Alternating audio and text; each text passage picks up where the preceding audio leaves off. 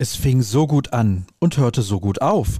Doch alles, was dazwischen passierte, kann einem schon ziemlich die Stimmung verhageln.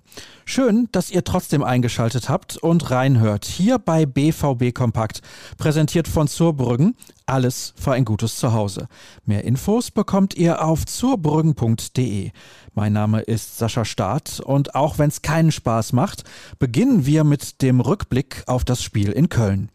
Dabei sah es schon nach weniger als drei Minuten so aus, als könnte es ein entspannter Nachmittag werden.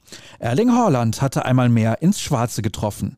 Doch dann wurde die Borussia fahrlässig und nach etwas mehr als einer halben Stunde verursachte Jude Bellingham einen Handelfmeter.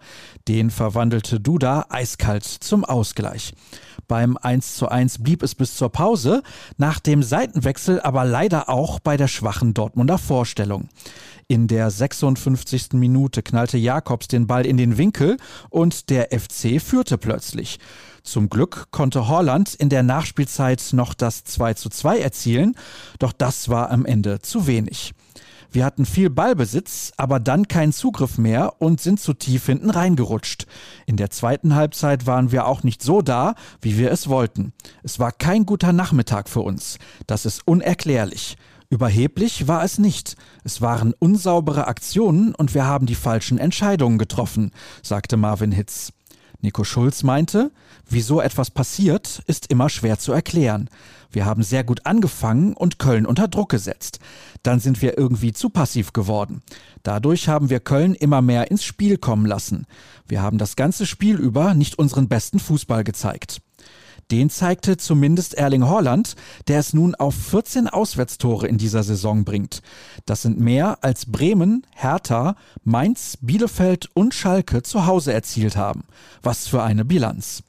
Marco Reus kam laut Edin Terzic übrigens deswegen nicht zum Einsatz, weil man aufgrund seiner Vorgeschichte kein Risiko eingehen wollte. Bei dann Axel Sagadou ist die vorherige Verletzung wieder aufgebrochen. Weitere Untersuchungen sollen neue Erkenntnisse liefern. Derweil kamen die Amateure zu dem, was man einen wichtigen Arbeitssieg nennt. Gegen den SV Lippstadt 08 gab es einen 2 zu 0 Erfolg. Leonard Maloney hatte die Truppe von Enrico Maaßen bereits in der 13. Minute in Führung gebracht. Aber es musste bis zur Nachspielzeit gezittert werden, ehe Kolbein Finson mit seinem Treffer alles klar machte. In der Tabelle bleibt alles beim Alten, weil Rot-Weiß Essen ebenfalls gewann. Der Vorsprung auf den schärfsten Verfolger beträgt also nach wie vor vier Punkte.